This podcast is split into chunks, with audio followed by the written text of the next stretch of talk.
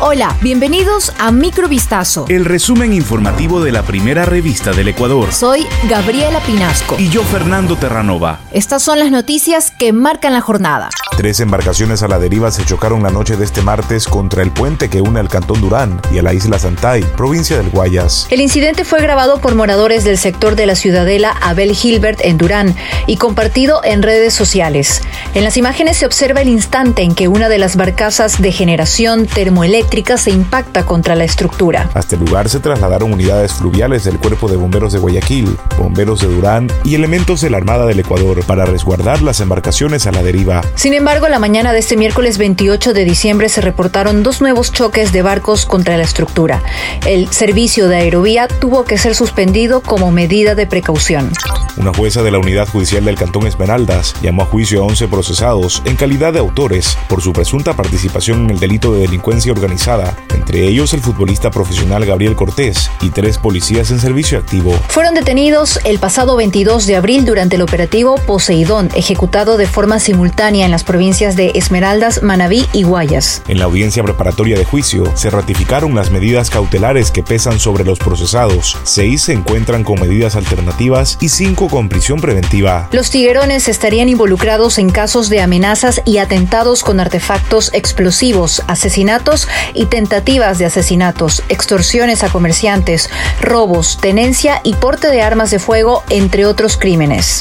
Una presunta violación habría ocurrido dentro del Hospital General Guasmo Sur en Guayaquil durante la madrugada del 25 de diciembre pasado. Por el hecho, un enfermero fue procesado. Por pedido de fiscalía, un juez de la Unidad de Violencia contra la Mujer y miembros del núcleo familiar dictó prisión preventiva contra el enfermero Víctor Hugo T.G., acusado del delito de violación tras presuntamente haber agredido sexualmente a una paciente de 19 años. En la audiencia ingresada a la unidad de flagrancia de la fiscalía, una mujer narró que su pariente, quien se encontraba internada en el hospital desde hace tres días por un accidente laboral. Habría sido violentada sexualmente por un enfermero del centro hospitalario. Para ello, el victimario le habría inyectado algo para calmar los dolores que la aquejaban, además del suero, lo que habría hecho que la víctima quede inconsciente.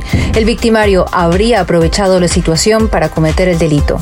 A María Belén la asesinaron en una escuela policial. A Valentina la mataron en su colegio. De Juliana solo se sabe que falleció a manos del pastor de su iglesia. Ahora sus madres claman justicia por los femicidios en Ecuador, donde cada 28 horas matan a una mujer. Ellas corean con fuerza el nombre de sus hijas en medio de las protestas feministas y gritan consignas como ni una menos para exigirle celeridad al saturado sistema judicial. Según la fiscalía, en lo que va de 2022, 70 mujeres han sido víctimas de femicidio, pero organizaciones feministas sostienen que hasta noviembre hubo 276 casos en el país. Latinoamérica registró 4.473 femicidios en 2021, con las tasas más altas en Honduras, República Dominicana y El Salvador por cada 100.000 habitantes, según la Comisión Económica para América Latina y el Caribe.